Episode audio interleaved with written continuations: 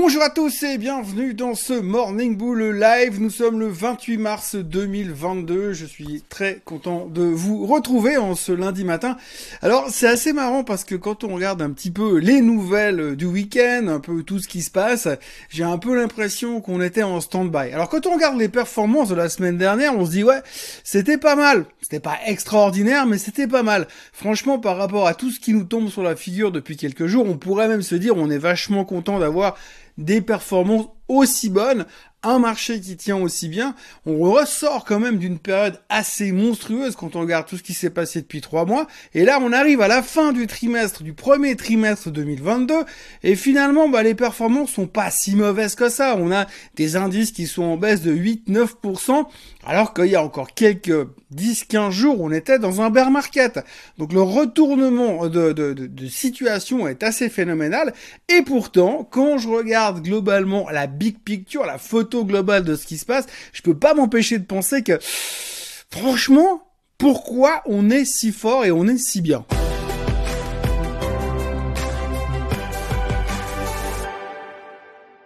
Alors l'économie va bien, l'économie est en forme, l'économie se passe super bien, visiblement. On a eu quelques chiffres économiques aux États-Unis la semaine dernière qui laissent supposer que tout va bien, que l'emploi est en forme, on n'a jamais eu autant, aussi peu, plutôt aussi peu de chômage aux États-Unis.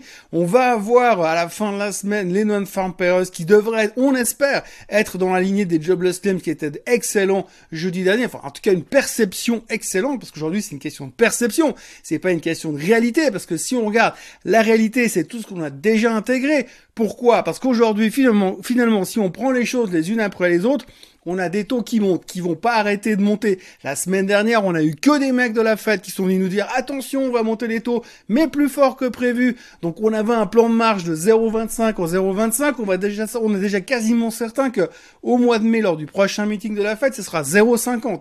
Donc on va avoir des taux qui vont monter vite plus vite qu'attendu visiblement pour l'instant, puisqu'il change d'avis à peu près tous les trois jours à la Fed. On a une inflation qui pour l'instant elle est carrément hors de contrôle à un point que le terme de contrôle prend un sens différent aujourd'hui. Quand vous regardez où on est l'inflation et que vous regardez les chiffres et la valeur des matières premières aujourd'hui, de toutes les matières premières, vous vous dites que de toute façon pour l'instant avant qu'elle baisse l'inflation, je sais pas comment ils vont faire mais ça va pas se régler en 15 jours. Vous avez à côté de ça, eh bien les matières premières qui s'envolent dans tous les sens.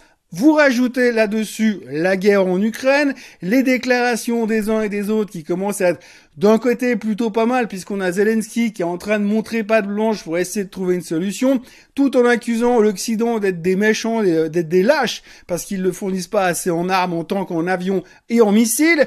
Et de l'autre côté, vous avez Biden qui fait des discours qui sont borderline. Alors je dis pas borderline dans la réalité, mais dans l'aspect politique et diplomatique. L'autre qui va se permettre de dire dans un discours qu'il serait mieux que, Vladimir Poutine soit retiré du pouvoir, c'est une agression verbale diplomatique qu'on ne peut pas tolérer. Ok, ok, ok, ok. Poutine le mérite largement, mais la manière dont elle est tournée en tant que président des États-Unis, on ne peut pas se permettre d'avoir ce genre de choses. D'ailleurs, la Maison Blanche a réagi directement derrière pour dire oui, non, mais c'est pas du tout ça qu'il voulait dire. Même lui, il savait pas ce qu'il voulait dire de toute manière. On connaît Biden, il est complètement à côté de la plaque depuis bien longtemps. Mais surtout, ce qu'il faut retenir finalement, c'est qu'aujourd'hui, on a quand même un une montagne excusez-moi du terme, mais d'emmerde potentielle qui nous attendent au coin du virage. Et puis à côté de ça, ben nous, tout a l'air d'aller pour le mieux dans le meilleur des mondes. Je vous passe les détails encore du Covid, puisque aujourd'hui on apprend quand même que Shanghai est confiné. 26 millions de personnes qui sont bloquées à la maison pendant 9 jours, en espérant que les choses vont se calmer. Alors on se dit oui mais bon c'est pas grave, c'est en Chine. Oui c'est vrai, c'est pas grave. La dernière fois qu'on a dit c'est pas grave, c'est en Chine, 15 jours après on était confiné en Europe. Donc euh, globalement on peut quand même s'inquiéter de ce côté-là. Maintenant la bonne nouvelle c'est que visiblement le Covid, tout le monde s'en fout et tout le monde est serein par rapport à la maîtrise de la chose. C'est plus, c'est plus pandémique, c'est endémique. Enfin bon, pas se lancer dans les terminologies euh, de pandémie. Donc le, de ce côté-là, ça a l'air de, on vachement rassuré du côté de la Chine. Donc ça, ça va. Et puis de toute façon, même si ça vient chez nous, on pense qu'on va pouvoir le gérer. Et puis dans le pire des cas, on a vu la dernière fois en mars 2020 quand ça s'est mal terminé, eh bien le marché il a explosé derrière. Donc du coup le Covid n'est pas une inquiétude. Donc aujourd'hui, vous avez un marché avec un potentiel, quand on dit euh, vous avez une épée de Damoclès au-dessus de la tête, on n'en a pas une, on en a cinq ou six au-dessus de la tête pour l'instant. Mais tant qu'elle tombe pas, eh bien on a l'impression que les gens sont hyper sereins et qu'on peut continuer à avancer sans, autre, sans aucun autre problème. Alors ça peut être assez choquant parce qu'on se dit finalement quand on voit tout ça et le risque potentiel, eh bien ça pourrait être inquiétant pour le marché. Mais en fait pour le marché, pour l'instant, on a l'impression que le monde merveilleux de la finance est en train de se dire tout simplement, bah tant que ça va bien, eh ben on va dire que ça va bien. Puis si jamais il y a un truc qui nous pète à la figure, eh bien on fera ce qu'il faut à ce moment-là. Donc le problème c'est qu'aujourd'hui on est en train d'essayer d'oublier une certaine partie de ce qui se passe à côté, et puis on continue à avancer gentiment sans trop se poser de questions. Et donc ce qui fait qu'aujourd'hui on a bon, ce matin les futurs sont légèrement en baisse, l'Asie est légèrement en hausse du côté chinois et Hong Kong malgré l'annonce du confinement, et le Japon est légèrement en baisse. Mais globalement pas de crainte, hein, pas de soucis, pas d'inquiétude. Le reste, eh bien, on regarde un petit peu ce qui se passe entre l'Ukraine et la Russie, comme d'habitude, et les commentaires de Biden. On a un peu l'impression quand même que Biden, il est un petit peu frustré parce qu'il aimerait avoir sa guerre, mais en même temps, s'il prend la guerre contre la Russie, c'est peut-être pas la meilleure à aller chercher là tout de suite. Mais en dehors de ça, pour l'instant, c'est relativement calme, et tant que Poutine ne propose pas un combat de catch dans la boue à, Joe Biden, eh bien, on est plutôt tranquille de ce côté-là, et les marchés ont l'air relativement serein. C'est pas parce qu'on est serein qu'on se concentre sur plein de choses hyper intéressantes, parce que globalement on est toujours un petit peu dans nos histoires de qu'est-ce qu'on va faire, où on va, comment, mais les marchés sont relativement constructifs. Il y a deux, trois petites choses qui sortent. Alors, moi j'ai trouvé peu de nouvelles au niveau des titres individuels ce matin, mais par contre, j'en ai une qui m'a fait beaucoup rigoler quand même. Hein. C'est euh, un qui a fait un article assez fouillé sur Tesla en disant clairement que Tesla était le titre le plus survendu qu'il ait jamais vu. Alors je comprends pas parce que moi quand on me dit survendu, ça veut dire que le titre il a subi des pressions vendeuses depuis un bon moment. Euh, là Tesla elle est pas loin du plus haut de tous les temps. Elle a rebondi 35% depuis le 15 mars, sachant que là-dedans il y avait encore 4 jours de week-end au total, deux week-ends en même temps. Donc 35% de rebond, elle est passée de 750 dollars à plus de 1000 dollars aujourd'hui, et le gars il vient nous dire que là elle est survendue. Alors je sais pas, moi il me manquait peut-être des cours de technique financière, mais j'ai pas compris le, sens de sa phraséologie. Néanmoins, ça veut dire selon lui que le titre aller bien sûr beaucoup, beaucoup, beaucoup plus haut, et le titre pourrait continuer à monter. Bon, par contre, ils ont quand même annoncé que dans le cadre du confinement euh, en Chine, eh bien, l'usine Tesla, la Gigafactory en Chine était également fermé et confiné ces prochains temps. Alors on verra comment ça va réagir, mais a priori c'est pas très très important. De toute façon, on sait que Tesla ils vont vendre des millions de voitures dans les années qui viennent. Donc de toute façon, si ça freine un petit peu la croissance, ça va rien changer du tout sur le long terme, parce que oui, depuis quelques jours, on est des investisseurs long terme. Le baril de pétrole est en baisse de 3% ce matin. La raison principale qu'on entend à droite, à gauche, non, c'est pas la fin du Grand Prix de Formule 1 de Jeddah hier, c'est simplement le fait que comme les Chinois sont confinés, eh bien on fait un calcul assez simple. Si vous confinez 26 millions de personnes plus les autres villes qui sont fermées en Chine, ils vont forcément importer moins de pétrole. S'ils importent moins de pétrole, ça fait baisser la demande.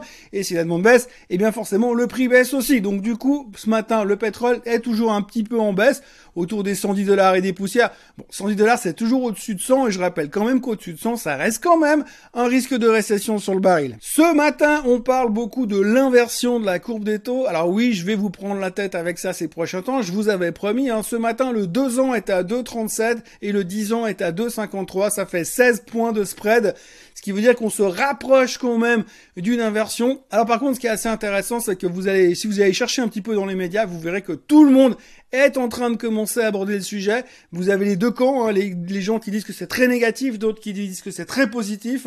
Et puis finalement, eh bien l'intérêt c'est que certains vont commencer à regarder la courbe du 10 ans avec celle du 3 mois et puis ils vont croiser tout ça parce qu'il y a forcément quelque part une courbe qui va s'inverser qui va s'inverser.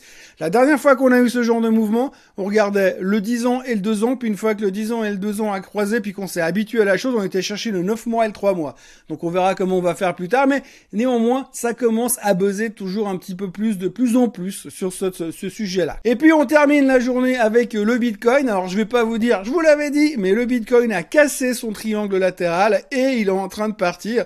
Donc là, il est déjà bien parti puisqu'en cassant les 43 000 la semaine dernière, aujourd'hui, euh, la crypto-monnaie s'est ouvert à la direction. Ce matin, le Bitcoin est à 47 000. Donc non, je vais pas dire que je l'avais dit parce que c'est mauvais et c'est pas gentil de dire ce genre de choses. Mais néanmoins, il y a eu un signal qui s'est déclenché et ça a fonctionné un petit peu plus tôt que ce que j'attendais. Mais globalement, les cryptos sont repartis à la hausse et tout d'un coup, tout est dans le vert. Alors encore quelques jours comme ça et tout le monde va de nouveau trouver ça super cool. Voilà, en gros, ce qu'il faut retenir aujourd'hui, c'est qu'on est on est revenu dans un espèce de nouveau normal, une espèce de normalité bizarre avec des épées de Damoclès au-dessus de la tête un peu partout. Il faut quand même garder ça à l'esprit. Pour l'instant, les marchés sont relativement bien disposés. On a bien renversé la tendance. Techniquement, les indices sont quand même pas mal surachetés depuis quelques jours. Il va falloir soit confirmer avec une hausse continue, auquel cas on pourra se dire que bah non, il y a encore du potentiel de hausse et que les surachats sont des faux signaux, ou alors on va avoir un repli pour pouvoir reconstruire derrière. Ce qui est intéressant, c'est que des indices comme le S&P 500 euh, sont repassés au-dessus de leur moyenne mobile des 200 jours, et ça c'est important, c'est quelque chose que les Américains regardent beaucoup. Donc ça c'est un signe positif sur le S&P 500. Le Nasdaq n'y est pas encore, mais le SOX, le semi-conducteur Index a fait un reversal absolument phénoménal la semaine dernière pour réussir à revenir au-dessus de cette moyenne mobile des 200 jours. Donc là, on voit qu'il y a de nouveau un gros gros engouement euh, sur la tech. Donc voilà ce qu'on pouvait dire aujourd'hui, ce qu'il y avait à raconter. Euh, pour l'instant, c'est calme. On va suivre ça attentivement, step by step. Cette semaine, c'est une grosse semaine de chiffres économiques. Il y aura le GDP américain cette semaine et il y aura aussi surtout et surtout, surtout, surtout les chiffres de l'emploi vendredi, ce vendredi, 1er euh, avril à 14h30, on attend 475 000 créations d'emplois plus le taux de chômage. Mais comme de toute façon l'économie est au top de sa forme, eh bien ça devrait relativement bien se passer, mais ce sera quand même un des gros sujets de la semaine. D'ici là, je vous encourage à vous abonner à la chaîne Suisse Côte Suisse. N'oubliez pas de liker cette vidéo et de revenir me voir demain matin au même endroit et à la même heure. Très bonne journée à tous. Bye bye